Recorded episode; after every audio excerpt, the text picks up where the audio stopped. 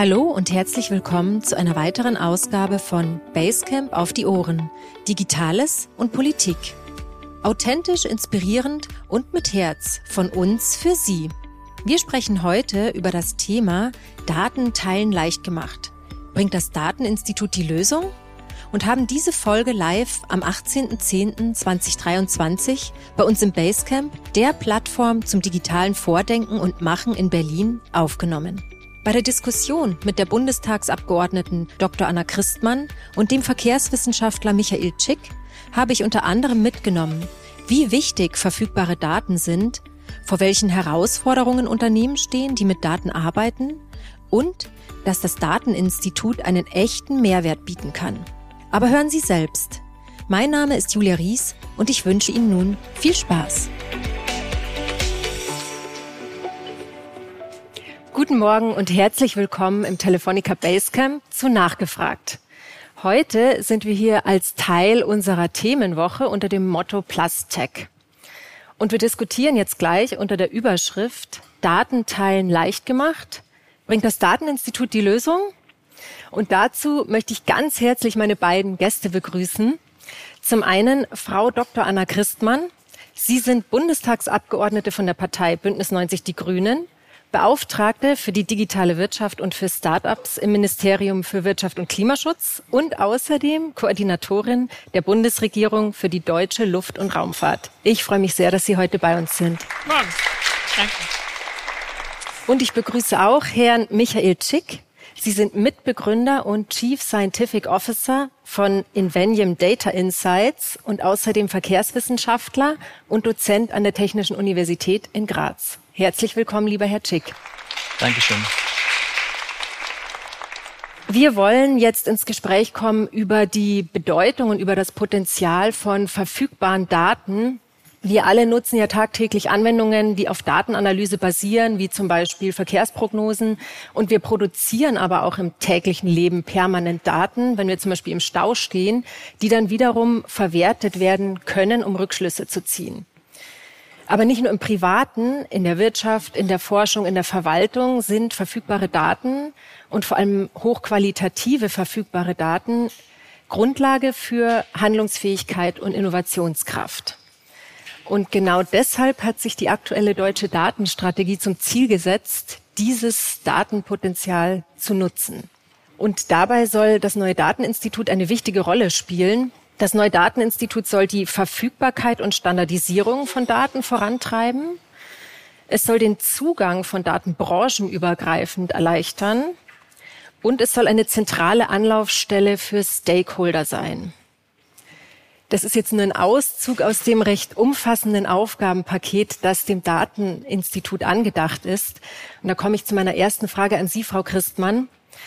Warum braucht Deutschland ein neues Dateninstitut? Und könnten bestehende Institutionen wie zum Beispiel GovData, was ja eine zentrale Plattform für Verwaltungsdaten darstellt, könnten solche Institutionen diese Aufgaben übernehmen? Ja, vielen Dank. Ähm, Deutschland braucht dringend äh, mehr Dynamik im Datenteilen, in der Datenverfügbarkeit. Wir haben da Aufholbedarf. Das ist der Grund, warum es ein Dateninstitut braucht. Äh, und zwar gerade auch im europäischen Vergleich. Das ist mir immer ganz wichtig, weil wir natürlich immer die Debatte auch über Datenschutzfragen, Datenschutzgrundverordnung haben. Ähm, aber wir haben ja alle die gleiche Datenschutzgrundverordnung in Europa und Deutschland ist im Vergleich zu anderen europäischen Ländern äh, schlechter. Deswegen brauchen wir einen Akteur, der der eben die Verfügbarkeit, das Teilen von Daten beschleunigt, befördert und gerade die Probleme aufgreift, die da eben äh, bestehen und die Hürden bis, bisher in Deutschland. Es soll keine bestehende Institution ersetzen, das ist ganz wichtig, sondern im Grunde so eine Spinne im Netz sein. Das ist die Hürden, die wo bestehen, aufgreifen kann bei einem spezifischen Datenteilungsproblem, also Use Case basiert und dann die Akteure zusammenbringen, die gemeinsam dieses Problem am besten lösen können, sodass dann quasi eine neue Datenteilungsmechanismus für einen bestimmten Bereich dadurch entwickelt wird und entsteht. Es soll also nicht der große neue Datenhub sein, bei dem alle Daten zu finden sind. Das ist manchmal so ein Missverständnis, sondern natürlich gibt es Dateninfrastrukturen, wo die Daten äh, liegen und wo sie auch weiterhin sein werden. Aber es soll die Verknüpfungen schaffen, die dann oft zwischen verschiedenen Datensilos bestehen und auch Probleme identifizieren, die dann vielleicht auch sektorübergreifend ausgerollt werden können. Das ist die Aufgabe des Dateninstituts. Und das wirklich Neue ist, denke ich, dass es damit einen Akteur geben wird, der einfach die ganz klare Aufgabe hat, wir wollen mehr Zugang zu Daten, während wir ja ansonsten auch ziemlich viele Akteure haben, die dafür sorgen, dass es auch nicht zu viel Zugang zu Daten gibt. Und deswegen ist es auch ein wichtiger Ausgleich. Herr Tschick, Invenium ist ja ein Unternehmen, das mit Daten arbeitet, das Analysen anhand von Mobilitätsdaten erstellt. Was erwarten Sie von einem Dateninstitut? Also grundsätzlich mal würde ich sagen, ich erwarte mir jetzt als, als Unternehmer, aber auch als Verkehrswissenschaftler, dass es mal so ein Institut überhaupt geben wird. Also die Umsetzung, die reale Umsetzung in der Form dahinter. Und dass so ein Dateninstitut auch wirklich operativ arbeitet. Nicht, dass es irgendwie eine Organisation übergeordnet ist, die irgendwie Leitlinien ausarbeitet, die Aktionspläne ausarbeitet, sondern wirklich in die Umsetzung kommt. Und für mich speziell in Venium, wir sind schon ähm, eine Firma, die ein relativ etabliertes Geschäftsmodell hat, datengetriebenes Geschäftsmodell seit vielen Jahren. Das heißt, für uns wäre es natürlich extrem spannend, ähm, auf so äh, einem Dateninstitut auch Kooperationspartner oder Partner zu finden, wo wir potenziell zum Beispiel unsere Geschäftsmodelle erweitern, ergänzen können, andere Daten mit unseren Daten verschneiden. Und ich spreche ja zum Beispiel gar nicht so gern von Daten, sondern eher von Analyseergebnissen, die dann rauskommen für Kunden, äh, für Partner, für die Öffentlichkeit, für wen auch immer. Und da würde ich sehen, es wäre ganz gut, wirklich so eine Plattform zu schaffen, wo man zusammenarbeiten kann, vielleicht auch ähm, gemeinsam mal was entwickeln kann, Use Cases gemeinsam entwickeln kann und auch wirklich ins Tun kommt. Und es ist aber auch wichtig, zum Beispiel von meiner Seite als Unternehmen und auch, glaube ich, von den anderen Unternehmen, es ist immer ein Geben und Nehmen. Das heißt, ich habe irgendwo Daten, ich muss aber auch Daten wieder einbringen in so eine Plattform oder so ein Dateninstitut. Ich spreche immer ganz gern von Plattform, meine aber dann die das Dateninstitut wirklich als übergeordnete Plattform in der Form dahinter, wo man Sachen ausprobieren kann, wo dir aber auch ein Dateninstitut operativ helfen kann. Damit man weiß, was kannst du tun, was kannst du machen, wie könntest du Daten auch wirklich verarbeiten in der Form dahinter. Und das wäre für mich sehr spannend. Diese Plattform, könnte so ein Output, so eine Plattform auch von Privatunternehmen, von der freien Wirtschaft äh, gemanagt werden oder braucht es wirklich eine zentrale Institution? Also grundsätzlich bin ich ein Freund davon, dass ähm, das relativ breit gefächert ist. Ich glaube aber schon, dass es jetzt in dieser Form von Vorteil ist, wenn es so eine zentrale Stelle eines Dateninstitutes gibt, ähm, weil die natürlich auch recht gut den Überblick haben. Sonst hat man immer den Punkt, der eine Partner möchte mit dem anderen gar nicht zusammenarbeiten. Es gibt dann irgendwie Animositäten oder man möchte gar nicht in der Form. Und da finde ich es von meiner Warte gar nicht so schlecht. Ähm, und das aber in den unterschiedlichen Bereichen. Für die Forschung ist es spannend, wenn es eine Institution geht, wo man hingeht. Genauso für Unternehmenspartner ist es relativ spannend, wenn man da hingeht und weiß, was man tut und was man machen kann. Und deswegen finde ich eigentlich diese Rolle eines sogenannten zentralen Institutes gut, wo natürlich alle möglichen Partner angedockt sind. Ähm, aber ich finde, es hat schon Charme. Ich möchte gern auf den Faktor Kosten zu sprechen kommen. Daten sind wertvoll, Datenverarbeitung ist kostenintensiv. Frau Christmann, wie könnte denn die Wertschöpfung für Unternehmen aussehen, die ihre Daten über ein Dateninstitut teilen? Na, das Dateninstitut selbst wird ja quasi verschiedene Projekte einfach betreuen und in Umsetzung bringen. Ich fand den Hinweis wichtig, dass es wirklich auch um die Umsetzung gehen muss. Wir brauchen keinen Akteur, der irgendwie nochmal aufschreibt, wie man die DSGVO anwendet oder ähnliches. Ähm, und dann ist natürlich die Idee, dass dort Unternehmen andocken können, die sagen, ne, wenn wir jetzt im Mobilitätsbereich bleiben, die sagen, wir wollen irgendeine städtische äh, App für irgendwelche Enduser entwickeln, aber uns fehlen die Daten hier von diesen Akteuren in der Stadt, die wollen ihre Daten nicht raus rausrücken aus den und den Gründen ähm, und äh, helft uns doch mal, uns bitte mit denen zusammenzubringen, dass wir eine Lösung finden, wie wir Zugang zu diesen Daten bekommen können, weil das vielleicht auch eine Lösung ist, die dann Mehrwert wirklich zum Beispiel für bestimmte Kommunen äh, schafft, weil die dann andere Mobilitätsangebote machen können. Und dann ist äh, die Wertschöpfung natürlich für die Unternehmen, dass sie dadurch überhaupt diese Daten dann nutzen können und ihr Angebot verbessern können. Ähm, und es ist gleichzeitig ein gemeinwohlorientierter Mehrwert. Das ist nämlich schon etwas, was wir natürlich beim Dateninstitut sehen. Das ist ja eine öffentlich finanzierte Einrichtung. Das heißt, wir wollen natürlich schon vor allem da auch Mehrwerte schaffen, wo auch die gesamte Gesellschaft davon profitiert. Und wenn es in die Richtung geht, dass man dadurch äh, bessere Mobilitätsangebote, nachhaltigere Mobilitätsangebote vor Ort dann auch schaffen kann, dann haben wir genau diesen doppelten Mehrwert. Es ist für äh, Unternehmen äh, attraktiv, die dadurch ihre Angebote verbessern können. Es ist aber auch dann für zum Beispiel die Kommunen besser, weil es diese Angebote dort einfach gibt für die Menschen, die eine bestimmte Form von Mobilität suchen, ne? Intermodalität und so. Das sind ja die Themen, die es da gibt. Ähm, und so kann man das in anderen Sektoren übertragen, im Gesundheitsbereich, äh, ne, wenn es darum geht, einen bestimmten Gesundheitsservice zu verbessern. Ähm, und man sagt, es gibt aber dafür Daten, die haben vielleicht erstmal gar nichts mit Gesundheit zu tun, sondern ich brauche dafür vielleicht irgendwelche öffentlichen Daten aus irgendeinem Register, die, die für mich aber einen Mehrwert machen. Dann kann ein Dateninstitut auch helfen, dann mit öffentlichen Stellen nochmal die Kommunikation zu verbessern, zu schauen, kann man Zugang zu diesen Daten schaffen oder nicht. Und so entstehen dann für beide Seiten Vorteile und man erleichtert quasi das Zusammenbringen von Akteuren, ähm, wo es bisher schwierig ist. Das heißt, der Anreiz für Unternehmen ist auch ein qualitativer, um Daten zu teilen. Naja, der Anreiz für Unternehmen ist einfach, wenn sie sagen, sie sind in Sektoren unterwegs, wo es bisher Hürden gibt äh, in Deutschland, das zu bekommen. Es kann ja auch sein zwischen Unternehmen. Wenn ich jetzt im Energiebereich bin, ne, irgendwie die Stadtwerke und die großen Energiekonzerne, das funktioniert auch nicht immer. Und dann gibt es irgendwelche Begründungen, warum man manche Daten nur im 15-Minuten-Takt anbieten kann.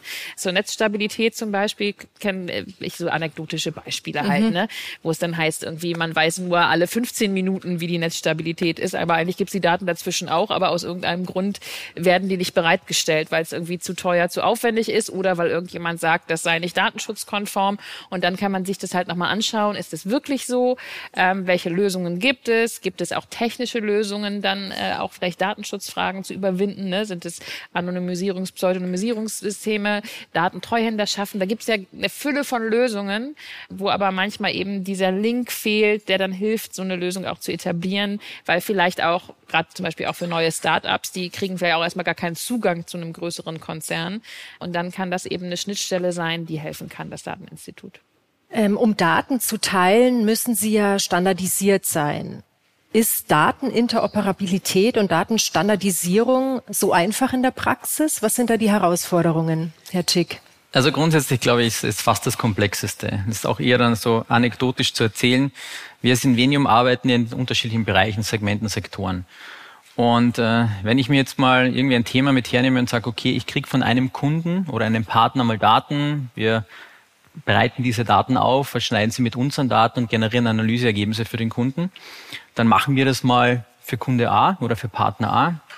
Relativ hoher Aufwand, Ressourcenaufwand, diese Daten, die du bekommst, mal so aufzubereiten, dass du sie in deinen Modellen verarbeiten kannst, dass du daraus Analysen generieren kannst, ist relativ groß. Der Zeitaufwand in einer gesamten Timeline von einem Projekt ist diese Datenaufbereitung, dieses Datencleaning wirklich ein ganz, ganz großer Teil.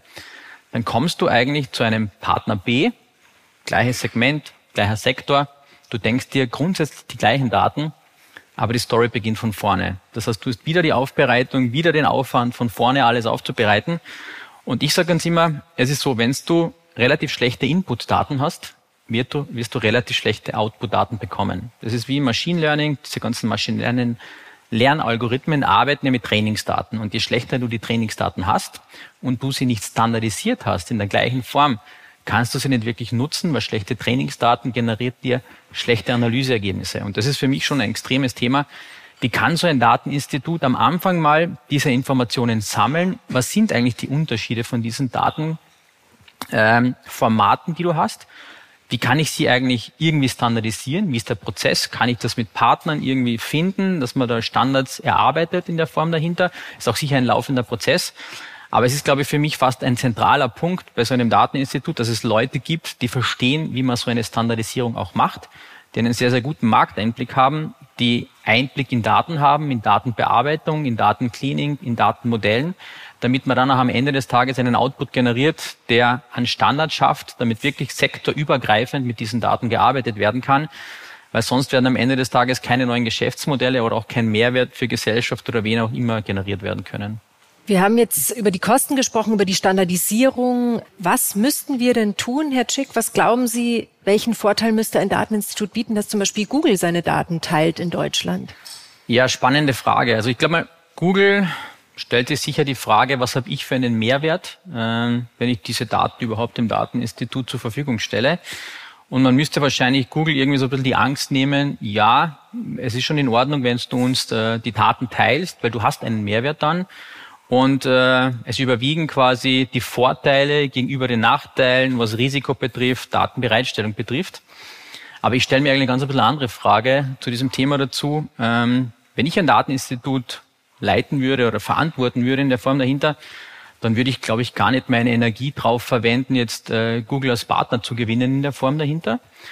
Wenn das Dateninstitut so gut ist, äh, wie wir uns das alle wünschen, dann kommt vielleicht Google sowieso von alleine dazu, sondern ich würde, glaube ich, eher meine Energie aufwenden, äh, die potenziellen vorhandenen Partner, die es schon in der gesamten Landschaft hier gibt, lieber zu akquirieren und zu unterstützen, damit die mit diesem Dateninstitut zusammenarbeiten. Und dann glaube ich schon, dass man hier relativ gute Erkenntnisse gewinnen kann, und ob dann Google dazukommt, ja oder nein, ist natürlich, freuen sich wahrscheinlich alle in der Form dahinter. Aber ist für mich, glaube ich, in den Ambitionen und in der Motivation gar nicht das Größte, sondern lieber die, die man mal hat, die auch wirklich gute Daten haben und gute Erkenntnisse generieren können, auch wirklich in dieses System zu bekommen. Das Dateninstitut wird ja anhand von einem agilen und bedarfsorientierten Aufbauprozess entworfen. Das bedeutet, dass schon während der Konzeption Pilotprojekte umgesetzt werden, um dann eben Rückschlüsse auf die weitere Konzeption zu ziehen. Frau Christmann, glauben Sie, dass dieser agile Aufbauprozess die richtige Herangehensweise ist und welche Vor- und Nachteile bringt er mit sich? Also uns war es ganz wichtig, dass wir direkt ins Tun kommen. Ne? Auch nochmal dieser Think and Do Tank äh, Gedanke, der da wirklich dahinter steht. Und solche Aufbauprozesse von öffentlichen Instituten, die brauchen immer etwas ihre Zeit. Fällt auch mir manchmal schwer, das mit anzuschauen, was alles für Zwischenschritte notwendig sind. Insofern ist es einfach so, dass es immer ein bisschen dauert, bis man wirklich quasi die Institution hat mit Haustürschild und äh, Geschäftsführung und so weiter. Und damit aber während dieser Zeit wir auch schon im Tun sind und quasi jetzt nicht lange warten müssen, bis, bis das ganze Konzept steht, fangen wir eben direkt mit sogenannten Use Cases schon an die quasi jetzt in der Zeit, solange es dieses Institut noch nicht gibt, äh, von den Ministerien von uns dann ausgeschrieben werden, aber dass man einfach das Modell, was das Dateninstitut hinterher tun soll, schon mal in direkten Projekten erprobt. Und deswegen gibt es zwei Use Cases, die wir jetzt schon direkt auf den Weg bringen. Ähm, der eine ist im Energiebereich, ähm, wo wir jetzt die Deutsche Energieagentur beauftragen. Diese Beauftragung läuft derzeit, wo es darum geht, die zunehmende Zahl an dezentralen Energielieferanten ähm, zu managen. Das ist ja eine der zentralen zentralen Herausforderungen der Energiewende, wenn jeder seine Solaranlage hat oder die anderen stecken ihr E-Auto hoffentlich bald dann zum bidirektionalen Laden rein und nehmen doch den Strom aus dem Auto. Und quasi das alles gut zu managen, ist total datenintensiv und auch etwas, was noch nicht so erprobt ist, weil es das natürlich bisher gar nicht gab. Wir kennen im Leben immer noch in einem Energiesystem mit vielen zentralen großen Anlagen. Und dieses Management von sozusagen Energienachbarschaften, das ist eine große Herausforderung, weil es dann natürlich dann auch um die Verbrauchsdaten der Menschen in den Haushalten geht zum Teil, wie man die halt auch aggregiert zusammenbringt und das gut managt. Und deswegen ist das einer der ersten Use Cases, äh, diese Energienachbarschaften sozusagen zu managen und zu gucken, äh, welchen Datenaustausch, welche Datenstandardisierung brauchen wir da eigentlich. Das ist der erste. Und der zweite Use Case ist im Gesundheitsbereich, äh, wo es um Long-Covid-Daten geht. Auch etwas, was gerade alle beschäftigt. Ein Problem, was offensichtlich eine hohe Relevanz hat, weil wir sehen, sehen, dass immer mehr Menschen leider äh, davon betroffen sind. Aber es ist auch eine sehr diffuse Datenlage, weil auch die, die Diagnose oft ja gar nicht so klar ist. Also, und man, es ist ein bisschen unklar, welche Daten braucht man eigentlich aus der Versorgung, welche braucht man eigentlich aus den Krankenhäusern. Also auch viele quasi verschiedene Orte, wo da Daten produziert werden. Und deswegen das ein Use Case, den wir jetzt auch ausschreiben werden, wo man sich dann darauf bewerben kann, wenn man sagt, ich habe ein Konzept, wie wir da die Datenverfügbarkeit verbessern können können sich da jetzt Teams drauf bewerben in so einem Challenge-Verfahren, nennen wir das. Ähm, das heißt, wir probieren da auch verschiedene Wege auf. Ne? Die Dena haben wir jetzt äh, direkt quasi beauftragt. Bei dem Long-Covid-Use-Case wird es ein Challenge-Verfahren geben, wo man Vorschläge machen kann.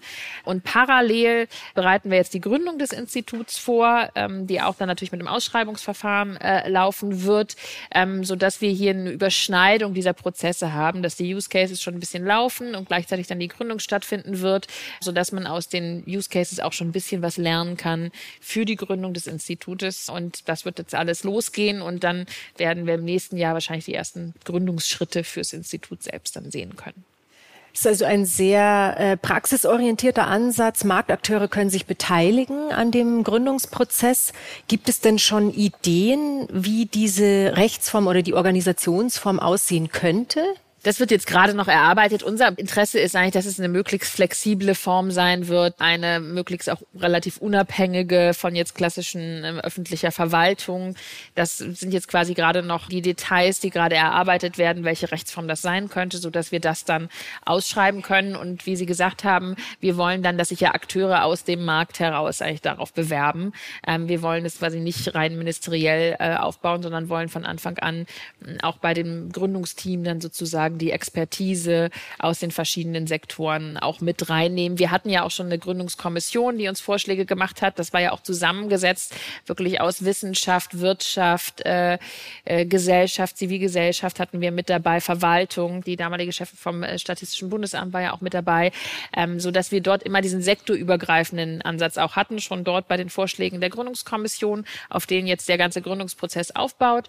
Und dann wollen wir eben bei der Gründung selbst auch, dass wir eigentlich Akteure finden, die schon aus dem Bereich kommen und auch ihre Expertise und ihr Netzwerk auch im Datenbereich schon mitbringen, dass wir da von Anfang an schon mit einer breiten Verknüpfung starten können. Sie haben vorher das Schlagwort erwähnt, Datentreuhänderschaft. Der Bedarf nach so einem Modell der Datentreuhänderschaft würde ja wohl bestehen in, in, Deutschland, also die Nachfrage danach. Gibt es schon einen Ansatz, ob das Dateninstitut so etwas anbieten wird und wie könnte das gestaltet werden? Also das ist einer der Dinge, die noch ein bisschen offen sind. Es gibt quasi die Möglichkeit durchaus, dass das Dateninstitut sich dahin entwickeln kann, dass es auch selber vielleicht eine Datentreuhänderschaft in einem oder anderen Bereich, wahrscheinlich vor allem im öffentlichen Bereich eher dann übernehmen könnte. Wir sind so ein bisschen zurückhaltend, auch dass es das, also es ist relativ klar, dass es das nicht von Anfang an machen soll, weil es da natürlich sehr viele rechtliche Rahmenbedingungen dann gibt, in die ein solches Dateninstitut dann reinläuft. Und wir wollen eigentlich vor allem am Anfang erstmal, dass es, äh, wie gesagt, gesagt, als eine sehr flexible Organisation auch startet, eher auch mit engen äh, Verknüpfungen eben auch gerne in den privaten Bereich hinein. Ähm, und wenn man quasi die sehr formale Rolle eines Datentreuhänders selbst einnimmt, kommen damit natürlich wieder andere Restriktionen.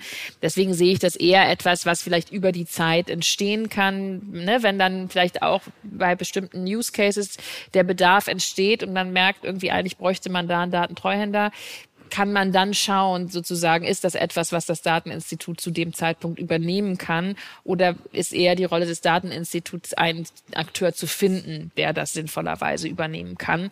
Das wollen wir wirklich nicht so strikt jetzt vorher schon entscheiden. Und wie gesagt, all das, was es so ein bisschen unflexibler macht, da sind wir auch ein bisschen vorsichtig. Wenn es denn jetzt so ein Dateninstitut gäbe, das den Zugang zu Daten wirklich deutlich erleichtert und für Unternehmen einen echten Mehrwert bietet, was glauben Sie, Herr Schick, wie würde das denn den Markt verändern? Bringt das neue Teilnehmer in den Markt? Ist es dann für neue Unternehmen einfacher, Fuß zu fassen? Also ich glaube, es ist schon ein großer Vorteil, speziell auch für Unternehmungen, die erst wirklich am Beginn sind und noch keine Daten selber generieren, sondern wirklich von Daten von, von großen Partnern brauchen, wie schon vorher gesagt speziell für Startups am Beginn oder auch Spin-offs, äh, die aus der Forschungslandschaft kommen, die das Ganze hochziehen wollen. Für sowas ist es, glaube ich, schon sehr, sehr spannend und äh, ich glaube auch ein Dateninstitut kann solchen Unternehmungen helfen. Also wenn wir am Anfang als Invenium gewusst hätten, wir haben sehr viel mit der Thematik äh, Datenanonymisierung, Datenschutz, DSGVO und so weiter beschäftigt, über viele Jahre in Forschungsbereichen äh, mit Rechtsgutachten. Ich bin eigentlich ein Techniker, habe mich aber ein paar Jahre fast nur mit juristischen Fragestellungen beschäftigt. Und ich glaube, ein Dateninstitut kann speziell jungen Firmen oder sollte jungen Firmen in einem solchen Bereich schon helfen und unterstützen, damit man wirklich auch schneller ins Tun kommt und nicht sich mit äh, ja, administrativen, juristischen Fragestellungen auch beschäftigen muss und dann vielleicht in weiterer Folge aber auch Unterstützungsleistung geben kann, okay, ich habe die Daten mal hier, sie sind anonymisiert, sie sind verarbeitbar, ich habe aus unterschiedlichen Sektoren Daten und äh, deine Idee, dein Modell, das du aufsetzen möchtest, funktioniert gut, aber schau dir das noch ein bisschen an, schau dir das noch ein bisschen an, wirklich vielleicht im operativen Bereich eine Unterstützung geben kann. Und sowas würde ich mir eigentlich wünschen. Und dann glaube ich auch, ähm, dass die Wirtschaft davon extremst profitieren kann, genauso die Gesellschaft im Hintergrund wenn sich einfach viele neue Player etablieren aufgrund einer so, solchen Gründung des Dateninstituts, dass einfach dieses Ökosystem größer wird in der Form dahinter, neue Player, neue motivierte junge Menschen in der Form dahinter oder auch ältere Menschen, ist ja egal, jeder, der eine Idee hat, sollte auch was umsetzen. Und ähm, glaube ich, sowas ist wirklich mal ein Startpunkt, der sehr, sehr positiv dann sich in weiterer Zukunft auswirken kann. Jetzt noch mal eine abschließende Frage an Sie beide. Wie würde denn ein ideales Datenökosystem in Deutschland aussehen? Und welche Akteure müssen aus Ihrer Sicht noch einen Zahn zulegen? Frau Christmann, fangen Sie bitte an. Also ein ideales Datenökosystem ist ja ein großes Wort. Ich glaube natürlich eins, wo es äh, quasi in den verschiedenen Sektoren klar ist, äh, wo sind eigentlich die Plattformen, wo ich Daten teilen kann, Daten äh, nutzen kann, wo finde ich Daten, die in standardisierter Form einfach zugänglich sind. Äh, wenn wir das schaffen, in den verschiedenen Sektoren bereitzustellen, dann haben wir, glaube ich, ein ähm, gutes Datenökosystem insgesamt. Und der zweite Teil der Frage war. Welche Akteure müssten noch ein Zahn zulegen, genau, müssen noch mehr tun? Ja, ich meine, wir diskutieren ja gerade äh, darüber, dass wir zum Beispiel eine Vereinfachung hinbekommen, äh, dass nicht mehr 16 verschiedene Menschen darauf schauen, äh, wenn man in einem Sektor etwas voranbringen möchte. Ich glaube, solche Vereinheitlichungen in der ähm, Umsetzung, ähm, auch gerade beim Datenschutz, sind auch ein Teil, den wir brauchen, damit wir dann auf der anderen Seite die Akteure auch stärken, die wir ja haben in den verschiedenen Bereichen. Nationale Forschungsdateninfrastruktur will ich auch mal erwähnen, einfach. Wir haben die Mobilitätsdatenräume, die gerade aufgebaut aufgebaut werden, zukünftig Manufacturing X als Industriedatenplattform. Also ich glaube, wenn wir den Weg weitergehen, kommen wir da in eine ganz gute Richtung. Und was ist Ihre Vision? Ich meine, ich bin ja jetzt nicht unbedingt nur Visionär, ich versuche auch Sachen irgendwie runterzubrechen und ins Operative zu bringen. Aber nachdem ich ja schon äh, aus der Forschungswelt komme, ähm, also ich würde mir wünschen, dass es ein, ein Player ist, der wirklich in die Umsetzung kommt und nicht, wenn ich da so Datenräume, Marktplätze und so weiter höre, wo Daten statisch liegen, diese Daten nicht wirklich verwendet werden in der Form dahinter. Sowas hoffe ich, wird es nicht. Und ich glaube, dazu müssen alle Partner mehr Gas geben. Also egal, ob das jetzt die Politik ist, dann auch die Unternehmen sind in der Form dahinter. Die Politik ist ja der erste Part, der versucht, das Ganze auf den Weg zu bringen, aber du brauchst halt relativ schnell andere Partner, die auch Unterstützungsleistung geben, damit sich daraus überhaupt was entwickeln kann. Und dementsprechend, glaube ich, um Ideales, um ein, um ein gutes organisiertes Dateninstitut aufzusetzen, würde ich mal sagen, äh, müssen alle Gas geben, damit man speziell auch in Europa, in Deutschland hier auch diese Möglichkeit äh, der Datenverarbeitung, der Datennutzung, der Datenmodelle gegenüber anderen Playern auf der gesamten Welt auch wirklich etwas aufholt, würde ich mal sagen, und irgendwann mal in der gleichen Liga mitspielt. Dann freue ich mich jetzt auf Fragen von unserem Publikum, entweder hier vor Ort oder aus dem Chat. Vielleicht fangen wir einfach mit dem Chat an, weil mhm. wir haben eine Frage auf YouTube von der Angelika Becker. Sie fragt, wird das Dateninstitut auch den Zugang zu amtlichen Statistiken verbessern? Zum Beispiel gemeinsame Datenbank. Heute muss man Konjunkturdaten für Bundesländer in 14 Ämtern suchen und teils aus PDFs abschreiben. Ich finde, das hört sich an nach einem wunderbaren Use Case für das Dateninstitut. Ähm, also das wäre genau dieser Use Case-basierte Ansatz, wenn dann jemand kommt und sagt, mit diesen Konjunkturdaten, die bräuchten wir eigentlich für jene und diese Anwendung, können wir dazu ein Projekt machen, dann wäre das zum Beispiel eine Aufgabe, die das Dateninstitut machen würde, wenn dieses Projekt sozusagen dann ausgewählt werden würde. Das ist vielleicht ja auch nochmal interessant. Die Idee ist ja, dass dann auch einfach Vorschläge an das Dateninstitut herangetragen werden können, wo Probleme sind und dann eben ausgewählt wird, was sind da die prioritären, die dringendsten, die dann nach und nach angegangen werden können. Und insofern sind das Beispiele genau, was am Dateninstitut laufen könnte. Haben wir vielleicht noch eine Frage hier im Raum an unsere beiden Gäste? Sven Hildebrand, mein Name, Landesvertretung Brandenburg. Ähm, einfach nur die kleine Frage, haben Sie schon einen Ort des Dateninstituts im Blickwinkel und wie werden Sie diesen ja, Prozess dann gestalten wollen? Danke. Die Antwort ist einfach, es ist nein. Äh, ich, ich glaube, der Ort genau ist einer der späteren Fragen, äh, die wir uns stellen, weil uns natürlich am wichtigsten ist, dass es operativ schnell ins, äh, ins Tun kommt. Und es ist auch nicht die Vorstellung, dass da massenweise Menschen an einem Ort sitzen werden. Das vielleicht äh, auch nochmal zur Illustration, sondern ne, das soll natürlich ein kleines, agiles Team sein. Und vor allen Dingen das Netzwerk in die verschiedenen Sektoren hinein ist ja das Entscheidende. Deswegen ist jetzt nicht unsere Vorstellung, dass das ein Riesenstandort werden wird, sondern klein, fein und schlag schlagkräftig sozusagen. Dann bedanke ich mich jetzt ganz herzlich bei unserem Publikum und bei unseren beiden Gästen Anna Christmann und Michael Schick. Vielen Dank, dass Sie heute bei uns waren und mit uns diskutiert haben. Sehr gerne. Dankeschön.